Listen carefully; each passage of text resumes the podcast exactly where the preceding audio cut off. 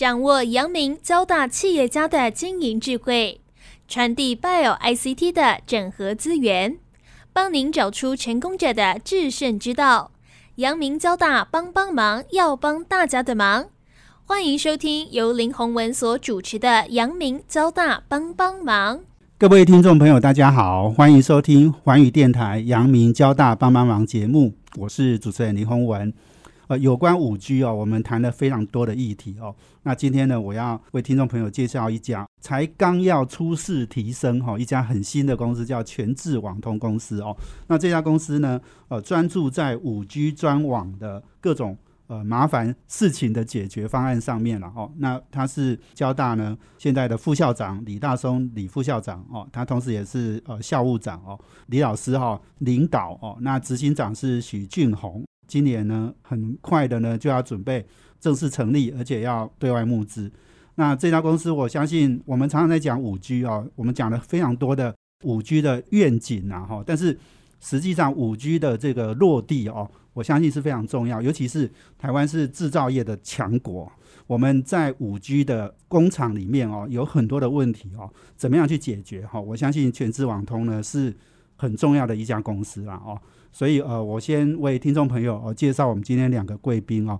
一位就是我们呃李大松副校长，以及我们执行长许俊宏。那我请副校长呃李大松先跟听众朋友打一个招呼。呃，各位听众朋友，大家好。那我们也请许执行长跟听众朋友打一个招呼。呃，主持人、各位听众朋友，大家好，我是许俊宏，是欢迎两位哦。那我首先恭喜一下我们李大松李老师啊，哈，因为我们阳明交大在二月一号正式合校之后哦，升任我们副校长，然后而且还是两个大校区里面一个非常重要，在负责交大这个呃校区的这个校务长。所以跟我们分享一下你的心情好不好？好，谢谢洪文。其实每次人家跟我说恭喜，我都说呃呃，千万不要哈，你们应该要谢谢我，因为这是一个重责大任啊，非常对我们很谢谢你啊，非常重要的一个责任啊，这个压在身上，确实是蛮吃不消的了哈。是，不过我想想到我们是为了和校做大家的未来的这个大家来一起努力嘛哈。对，我想就。我们也义不容辞了哈，如果学校有这个需要帮忙哈，是，所以那校长这个职务基本上就是呃协助我们学校这个学术这个校长啊，在合校的这个初期能够。协调推动一些校区的一些事务，哎，是那未来未来我们会跟着这个其他的这个行政主管一起来努力。对，所以所谓校务长，我如果做个比喻，好像有一点像营运长哈，管那些芝麻绿豆大的 所有的麻烦事。你刚刚讲，可能很多老师都来跟你讲说啊，这个不要那样，这个不要，哦，我们想办法要争取我们权益，等很很多的责任都在你身上。呃，是的，是的，是的。他他之前也担任过其他的行政主管，我想。有类似的经验，我想我们就是到时候就一一来看怎么样来处理吧。我们就按照我们的一些过去的一些经验，以及这个老师的这个诉求哈，学校规范各方面，我们就来做妥适的处理。是，那我们就言归正传了哈，我们来讲讲全智网通了哈。因为这家公司其实我相信这个在李大松李老师的带领下哦，这个是非常重要的一个。有一点像是呃架创计划，把它变成是衍生成一家公司哈。那所谓的架创就是价值创造嘛哈。我们要在五 G 领域里面，我们做出很多的价值来。我是不是先请李老师来跟我们分享一下为什么会成立这家公司？我们都知道，因为五 G 这个在去年哈，在国内就正式开台哈。那大家对这个五 G 的市场有一个跟过去的这个行动通讯啊很不一样的这个期待。也就是说呢。五 G 呢，除了作为一个打电话或行动上网这样一个管道之外呢，它本身呢更有对产业界有一个特别的一个效益，就是说它有大量连接跟低延迟这两种是特殊的这种技术这种特色哈，使得说呢它可以作为一个产业的一个数据连接的一个平台，一个无线的平台。那再加上呢，其实再加上五 G。跟 AI 的结合，使得这个产业呢利用这个五 G 作为数据的这个连接平台呢，它可以将这个大量的这个产业数据呢，可以上传到边缘或云端的伺服器，来做这个 AI 的数据分析的。所以呢，观察起来就是说，五 G 的这样一个新的特性，加上 AI 的这个兴起啊，使得产业界对五 G 它的这个有一个非常非常不一样的一个期待啊。那在这样一个前提之下呢，过去这个交大团队呢，因为我们过去三年来有执行科技部一个五 G 的一个专案计划，是有累积的一些相关的这个技术的经验哈。嗯嗯那我们觉得说，哎，科技部另外一个架创计划，它就是一个等于说一个学术界的一个创业计划哈。那我们觉得说，哎，也许是一个适当的一个机会，是把我们过去在五 G 的这个技术开发的经验，把它转换成一个产业界可以利用的这样的一个技术哈。那我们就来跟科技部试着申请这个架创计划。嗯那也很幸运，在去年我们获得这个架创计划。二零二零年，哎，对嗯，二零二年做的架创计划，那我们就执行了大概六个月时间哈。是。那我们后来呢，哎，本来这个科技部有机会让我们可以再继续延续，不过我们觉得因为商机是很重要的，这个团队经过这个思考之后呢，决定说，那我们就提早出场。是所以我们在去年年底执行完第一阶段之后，我们就呃直接就出场，就成立了这个全智网通这家公司哈。嗯那我们其实最重要的诉求就是希望说，在目前这个五 G 专网跟垂直应用开始逐渐有这样的一个需求出来在在这个时间点，我们这个公司能够推出能够符合这个产业需求的这个产品或技术或服务，是是。哦。然后能够让这个各种不同的产业对于这个如果有这个五 G 专网跟垂直应用的需求，能够提供给他一种像是一个比较完整的这个 total solution 啊，从这个硬体、软体跟应用的这个优化啊，是提供是 solution。那我们的想法是这样，因为过去呢，这个电信产业呢，事实上对于其他的这个产业 domain 的话，事实上也比较陌生啊。那产业要使用这个电信的这个服务呢，这个技术相对它对电信也是陌生的。是那我们发现中间有一个蛮大的这个 gap 啊，是所以我们希望说，哎，有没有可能借由这样的一个全智网通啊，在过去相关的这个累积的相关经验以及 domain know how 一个接触的经验呢，有没有可能扮演这样一个桥梁的角色？是 OK，所以这个全智网通的成立哦，其实也是基于我相信是业界有很大的需求哦，因为你刚刚讲的五 G 专网哦，这个五 G 专网的议题我们等一下再讨论哈、但是五 G 专网前提若成立的话，它未来的哦在制造业哈、运用五 G 哈，其实它是有很多很多这种细节然后技术的细节、执行的细节哈、需要去改善的，然后所以先请呃许俊宏许执行长也先分享一下。我相信你也是有参与了这个架创计划，然后现在呢是变成是这家公司的执行长，也分享一下好不好？OK，呃，其实，在参与这样的一个计划的话，对我们来讲是可以从这些学校里面所有的这些技术，然后可以有一个很有效率的一个应用的一个模式，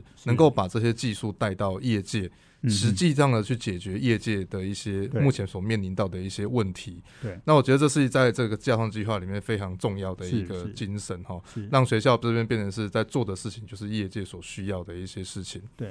那五 G 的这一个部分的话，呃，陈陈鲁刚刚这个这个副校长那边所讲的了哈，其实这个在目前的业界来讲是有一个很大的一个 gap 存在的。对，那这样的一个 gap 的话，使得就变成就是说在这些呃这个不同的一个领域别哈所需要的这些技术哈都没有办法很实际上很快速的被落地来去做应用的一个工作。那全智网通的成立的一个目的就是希望可以去消除这样的一个鸿沟，让电信产业的这些链接的一个部分能够很快速去进入到这样的一个领域，那同时也让这些电信产业的这个领域能够很快速的去应用到各个不同的一个领域别。好，谢谢这个俊宏哈。那我们今天访问的是全智网通公司的执行长许俊宏，以及我们交大的这个副校长兼校务长哦李大松。那我们休息完，等一下再回来哦。因为刚刚其实我们讲到哦五 G 专网哦的应用哦，那它到底要解决什么样的问题哦？那我要请俊宏等一下来跟我们比较详细的来谈。那另外呢，刚刚讲到了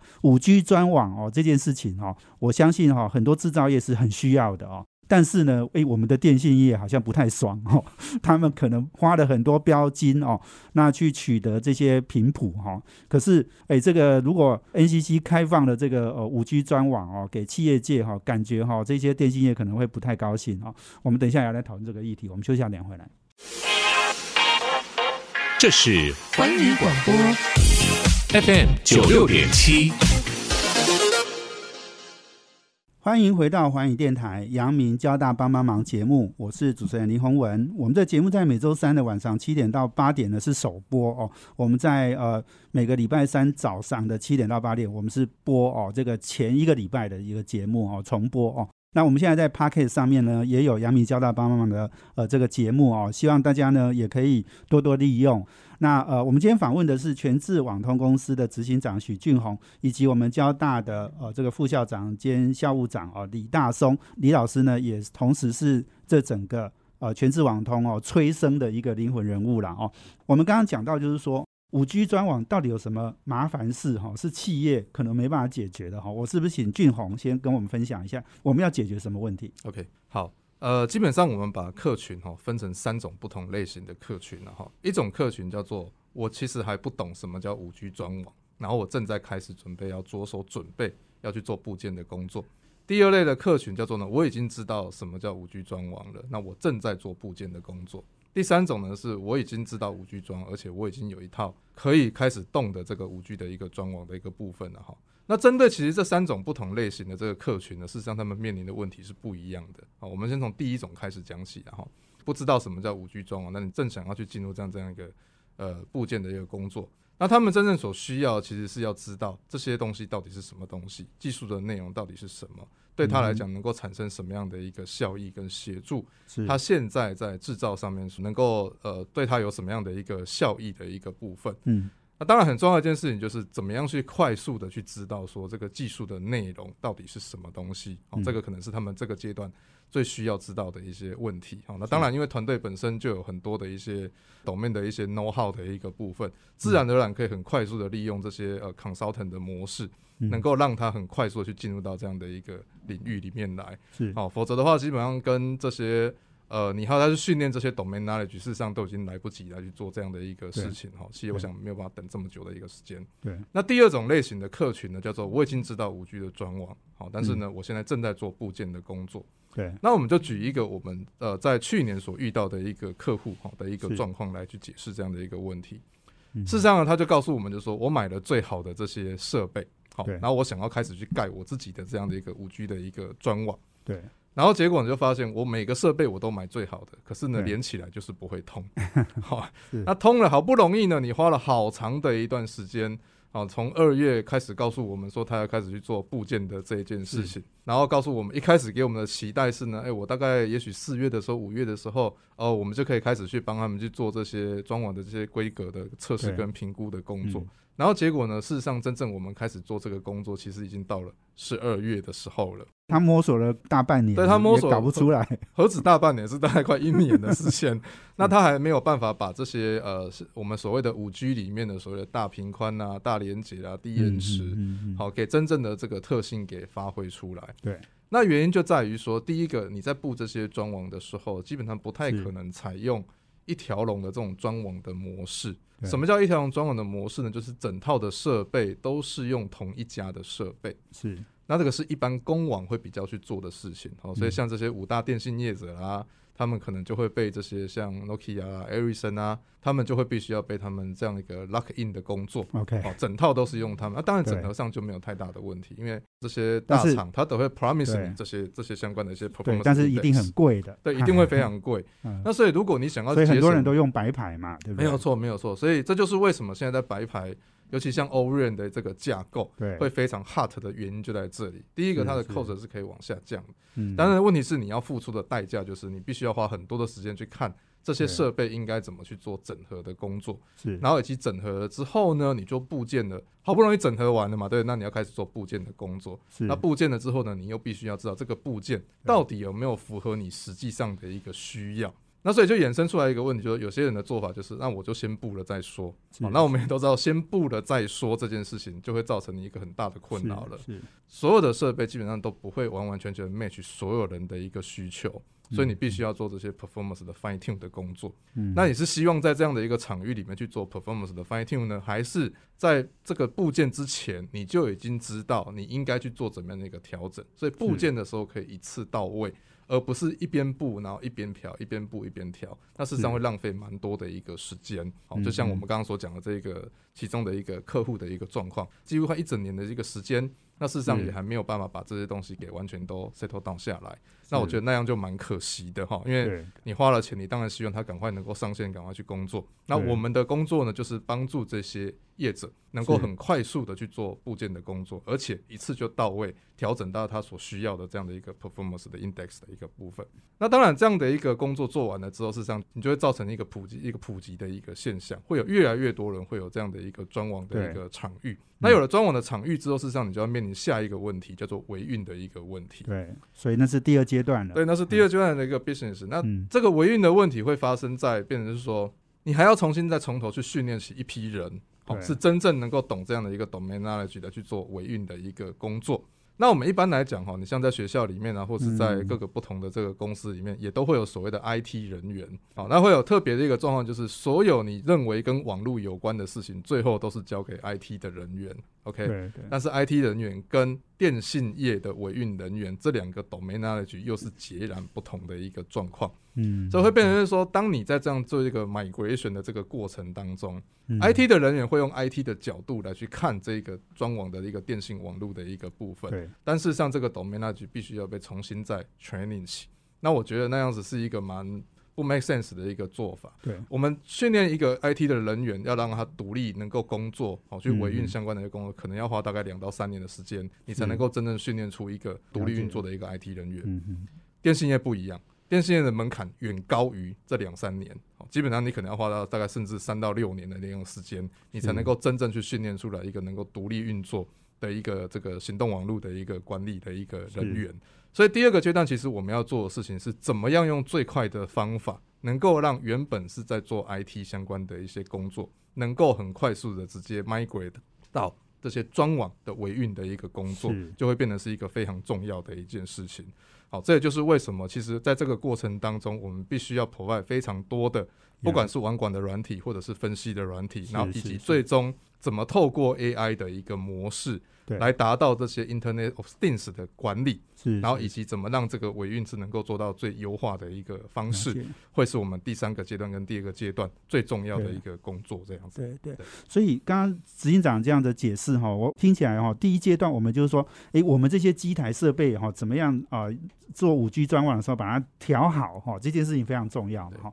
这件事情我们做的事情可能是硬体加软体，对，哦，那你后来你刚刚讲的第二阶段要开始营运了，可能就比较纯软体。对，没有错，没有好，错。所以我们其实是一个软硬整合的一个很重要的一个公司，没有错提供这样的工具。没有错，所以 mostly 事实上大部分都是软体的一些工作居多。那只是说，在第一个阶段是跟部件，然后以及跟通讯系统的连接是有关的一对些这些工作，那会变成就是说，虽然它是软体，大部分的工作是在软体上，但事实上还是免不了会有很多这些做软硬体整合好相关的一些工作。那跟维运的工具比较有关的，就会比较偏向是软体的一个是是工作会居多这样子。是。这个听起来哦，其实它需要很大量的专业知识。呃，没有哦错，这大量的 know how 了哈，所以我想这个听起来哈，我们这家公司哈，绝对是这种知识密集，而且是高度密集的一家公司没有错，没有错。这个我觉得我一直在强调，就是说台湾要走产业的呃什么样的类型哈，我们可能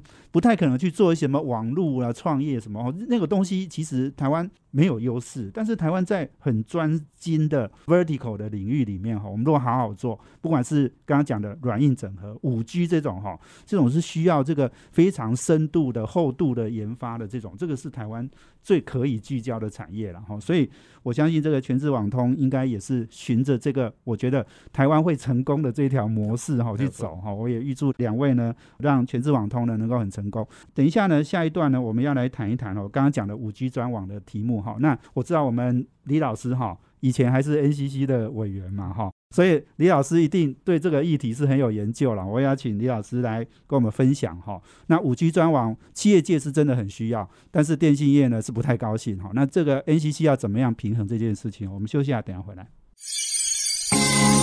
这是环宇广播 FM 九六点七。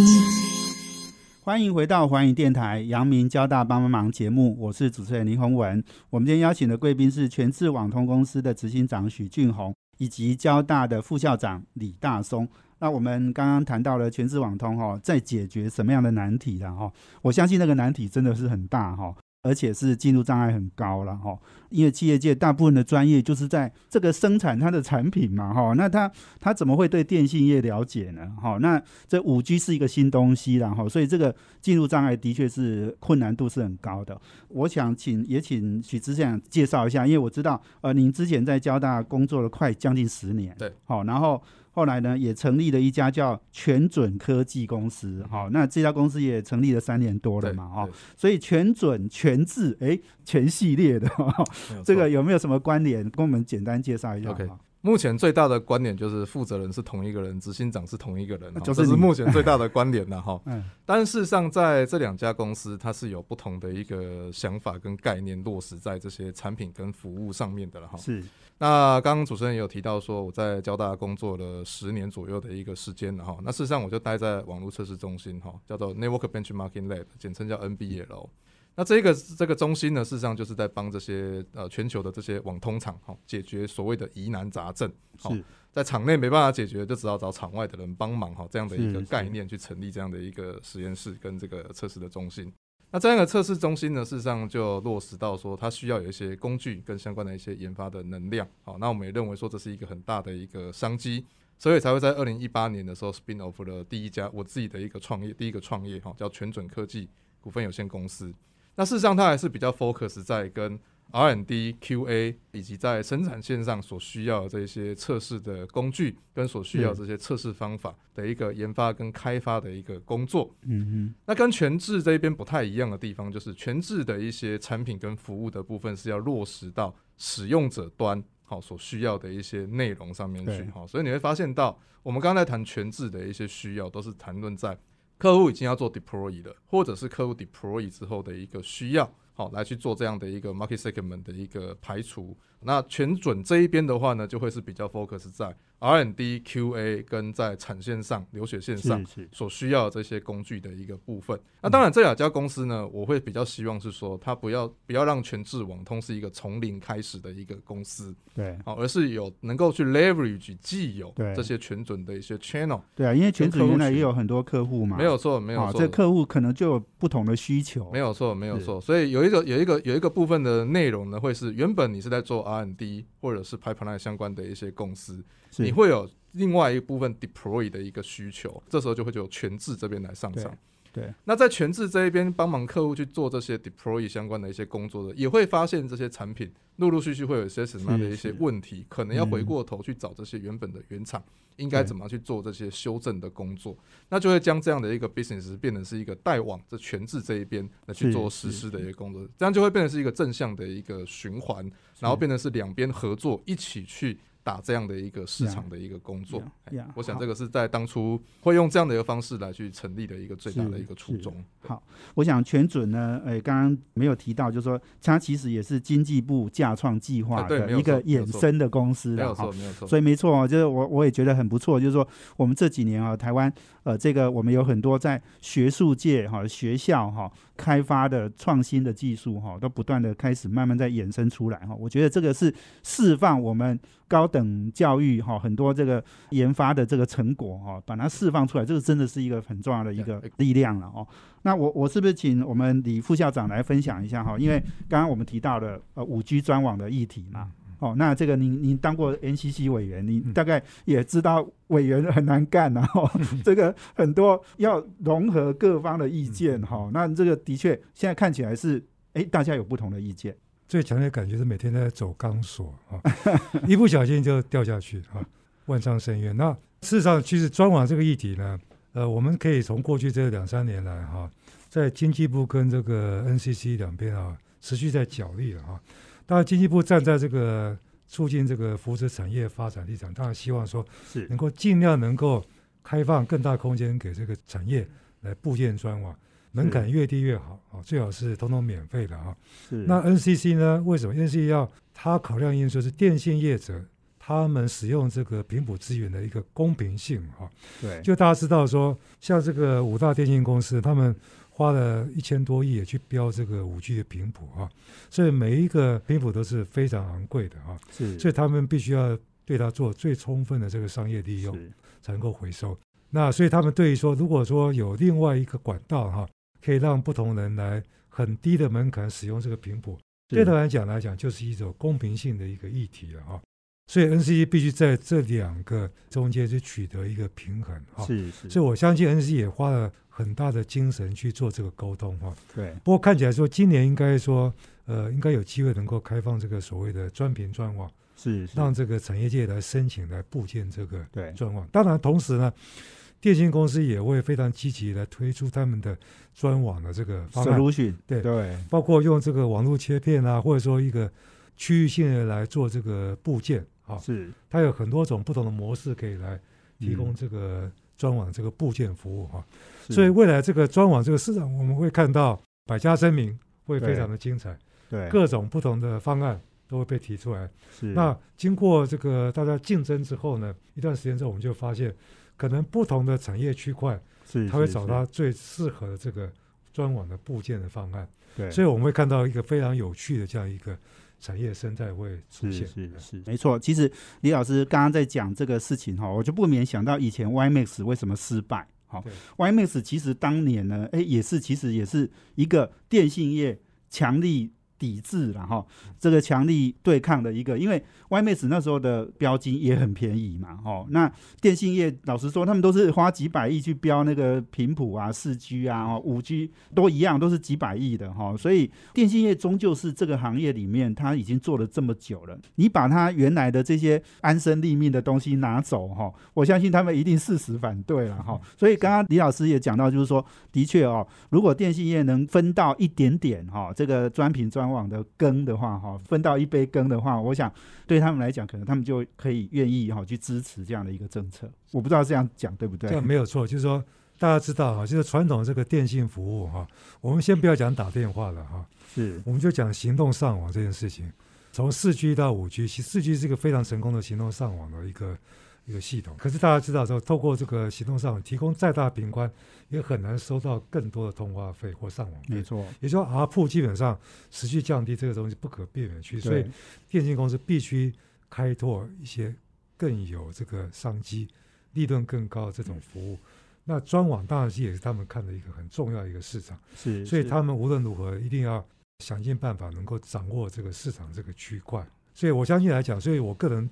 对这个专网未来，我个人感觉蛮乐观，就是会有一个经过这个竞争，不同类型的这种服务形态的竞争，是。一定会提供给我们使用者、专网的使用者一个最适合他的这个方案出来。而且哈、我们全智网通，我们公司最基本的就是，你如果五 G 专网没有成立哈、那我们就后面就什么事都不用做了啦哈、所以这个的确是很重要的一件事情了哦。那所以这个最后一段哈、我要请呃两位哈、来跟我们分享，因为刚刚我们讲到就是说全智网通，我们今年要开始呃募资嘛，我看到我看到这个我们公司的规划里面，我们今年要募资两千万哈、所以我们公司应该是我相信这么样一个专业的，而且看起来呃我们的团队执行力哦等等，我们都很强嘛哈，所以我想这两千万哈，大家赶快来哈，这个 很快就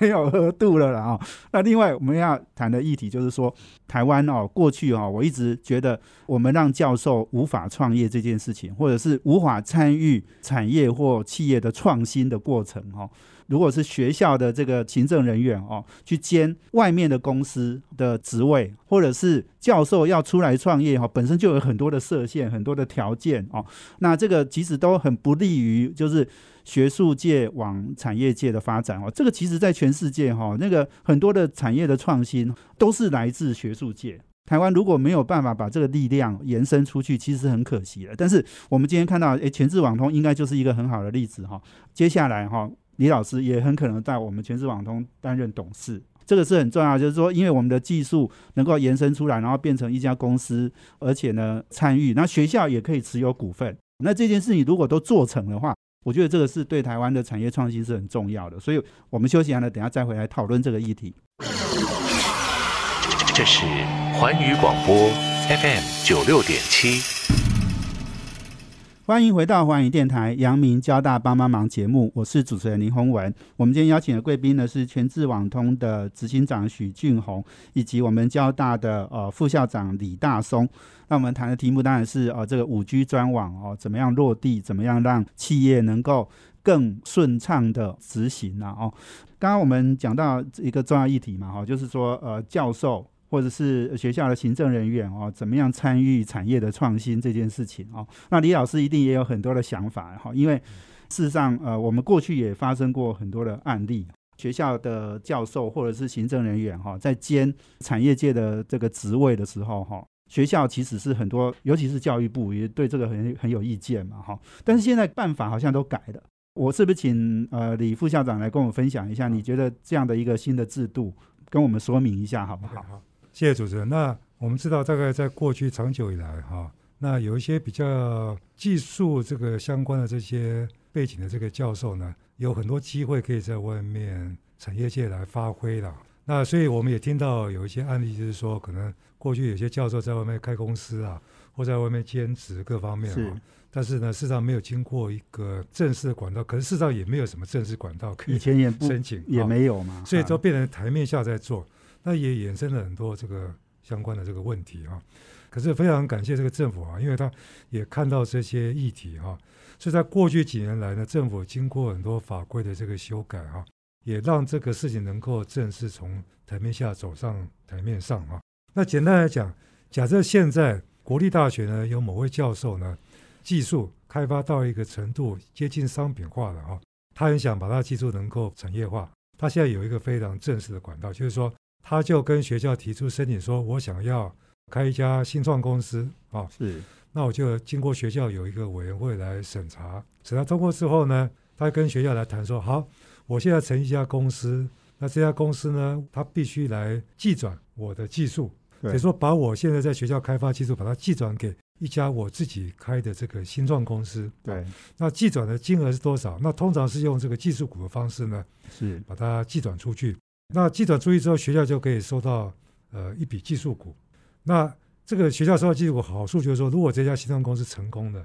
对，它也被学校祝福了，对，那未来学校呢 就可以享受这个股票成长的这个好的这个利润成果，这个成果啊，嗯，所以等于说是一个非常一个双赢的这样一种局面哈。所以说现在学校有一个这样一个正式管道可以来是。把自己的技术把它产业化啊，对，那甚至呢。如果新创公司的话，甚至你是学校行政主管，你都可以来成立一家新创公司。对你甚至可以担任这家新创公司的董事。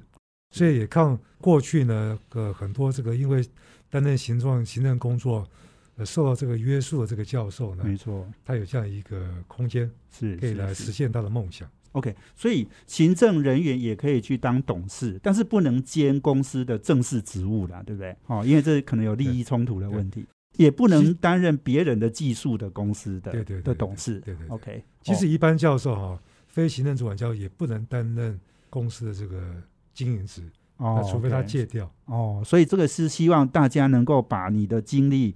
哦，full time 的哦，在贡献在你的工作上了。对对对，这这样的规定应该我觉得还是合理啦。当然，可能在国外可能会更先进一点，就是教授也可以创业，就同时身兼两个身份，好像很多这种例子嘛。就我所知，在美国的话，到很多州哈，他们州政府实际上是鼓励教授创，因为他们州政府的观点是这样，他说：“你教授创业，你是帮我这个州创造创造就业机会。”他是这样的看待的，所以这是一个观念问题。所以说，他们尽量。松绑各种对这个教授创业的约束，所以说，就我所知，很多州教授创业，那他也可以去兼 CEO，对，只要你自己有办法去管理你自己的时间嘛，那是你自己的事情了哈。对，不过我想说，在国内来讲的话，我们。这个规范，我认为是不是还有国立大学跟私立大学的问题？哈，因为私立大学如果要放宽，好像比较有道理。哈，国立大学好像似乎又很难。不过我们国立大学教授这样子，如果当他管理的时候，你就变成公务员了；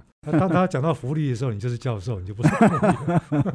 可是我们现在教授薪水又很低啊。是啊，是。哦，这个我前一阵子跟我们这个张茂忠前校长，他就讲说，我们教授的的薪水哈。他说：“当年北大哦，那个教授的薪水是职员的一百倍耶。胡适呢一个月三百五十块，然后毛泽东那时候是北大图书馆的管理员 三块五哦，所以这是一百倍的差别呢哈。所以当年的教授身份、学术地位哈。这个是社会地位是很崇高的，可是现在我们的教授呢，拿的薪水跟职员根本是没有两样的嘛。我我这个是另一件事。金不如席啊，什么叫金不如席？对，这不要逼到哈。你看毛泽东当年就是薪水哈太低就去革命哈，我们现在教授可能要革命了。好，这是另外的话题啊。不过我觉得刚刚讲就是没有错哦。我们让教授创业。不过我另外问一个问题，因为刚刚讲到就是说学校占股嘛，哈，占那个衍生出去的那个公司的股份，但是个人可不可以持有公司的股份呢？应该这样讲，就是我们寄转，如果教授用自己技术哈，寄转给这个新创公司拿到的技术股，那其中有一部分也是会回馈到教授。团队身上是是是，因为他本身是创作人嘛。哦，然后另外一块就是给学校。OK OK 哦，那这就看大家怎么谈，对对对？还有你贡献的程度相关的这个规范。OK OK，执行长是不是也要分享一下？因为你已经有经验了嘛，你的全准之前就是这样做的嘛，哈，所以这个这样的一条路越来越顺畅之后，其实对我们贡献很大哦，哈。没有错，因为第一个哈很重要一件事情就是教授这边能够参与业界相关的一些工作，那代表了其实他可以更了解业界的一些需要，那所以所训练出来这些学生跟研究的方向，就会越容易去往业界这边去做靠拢的工作。好，所以其实，在这些呃创业者，然后教授也担任这个董事的一个工作的话，有这样的一个正式的管道，对，好，不管是对将来的一个技术的发展。那甚至延伸到未来的这些人才的一些训练的部分啊，然后以及技术的一些发展的部分，我相信都是一个非常正向的一个方式来去做这样的一个工作，这样子。对我另外问哦，就是说，因为对这个全智来讲哈，我我们现在其实看起来呢，这个我们过去的执行那个架创计划的经验哈，还有再加上我们十几年哈全准跟之前的累积的经验啊哈，所以我们看起来是。万事俱备，只欠东风啊！所以，我是不是请执行长哦分享一下？因为接下来我们公司也要呃这个募资嘛哈，然后有很多的计划，你要不要跟我分享一下？接下来我们要怎么做？OK，呃，基本上现在最重要对我来讲最重要的一件事情就是募资相关的一些工作了哈。那募资的话，我们目前第一个阶段预计是需要募到两千万这样的一个资金，来去完成我们第一个阶段在做仿真器。然后以及第二个阶段去做这些分析的相关的工具好的一些工作的部分，那我们预计也会在今年就会完成这两项这个重要的一个工作，并且开始去做服务业界的一个工作。事实上已经早就已经在服务了，并不是现在才开始准备要服务这样子。那当然，在在在下一个阶段，我们会运用到这些 AI 相关的一些引擎来帮助我们去做专网的一个部件跟维运优对优化的一个工作。那这样的一个优化的话呢，就会必须要牵扯到说在跨领域别哦相关的一些应用的一个部分，不管你是在智慧工厂啦，或者是智慧医疗啦，甚至车联网哈相关的一些领域，事实上都有不同的一个领域的人才来去做投入，才能够把这件事情做好。所以，我们预计会希望在明年的时候呢，就是二零二二年的时候的这个 Q one 的时候，开始去做第二阶段的一个募资的工作。那到时候当然会需要三千万这样的一个资金。那目的就是希望去吸引更多不同领域的一个人才哈，来去做这种跨领域的一个整合的一个工作。那我相信也因可以因为这样子的一个缘故，能够让我们把这些相关的产品还有服务的部分，能够再做得更好。那二方面呢，也会持续的跟这些跟这个交大的这些教授，好有更多的一些连接的一些工作。那将来将来我们在这些能够让这些呃学生好还有老师好能够有源源不绝的这个人才。跟相关的一些技术哈，持续的来 support 这样的一个公司的一个运作的部分，我想这是一个非常正面的一个循环。对，没错哈，这个全智哦，这家新公司哈，大家如果看看哎之前的全准啊哈，经营不错嘛哈，第一年就赚钱嘛。对，我们 我们第一年就有不错的一个营收对，然后今年好像业绩要成长两三倍嘛。哎，对，没有错，没有错，没有错。今年预计会应该会有 double 或者 triple。对，所以我我真的预期哈，全智应该很快哈，这个门一开哈，这个两千万。就募完了，然后，所以这个预祝哦，这个我们全智网通公司哈，能够呃在台湾的五 G 专网领域里面哈，打下一个很好的基础了。对台湾来讲也是非常重要，因为台湾是制造业的大国，也是强国哈没。错，那我们有太多的这个，不管是半导体啦，呃，这个面板啦，然后电哦，这个所有的很多的产业的组装 PCB 等等，台湾这制造业真的很强哦。台湾怎么样导入到五 G 专网这件事情哦，我觉得是很重要哦。那我们希望全智网通哦，能够在这个产业的转换过程哈、产业的升级过程哈、我们扮演一个非常重要的角色哈、所以今天谢谢两位来接受我们访问，那也预祝公司能够百尺竿头更进一步。谢谢两位，谢谢。好，谢谢主持人，谢谢各位听众。谢谢各位。我们阳明交大帮帮忙哈，我们从二月一号，呃，阳明交大合校以后，我们就改了这样的一个名称了哈，希望大家多多支持。我们在 p o c k e t 上面哈也有呃这个你可以 download 下来哈，直接这样的听了哈。那当然也可以到我们官网去听啊、那我希望我们阳明交大帮帮忙，要帮大家的忙，好，我们能够做到这件事情。也谢谢两位，也谢谢听众朋友，我们下个礼拜同一个时间再见，谢谢，拜拜。环宇广播 FM 九六点七。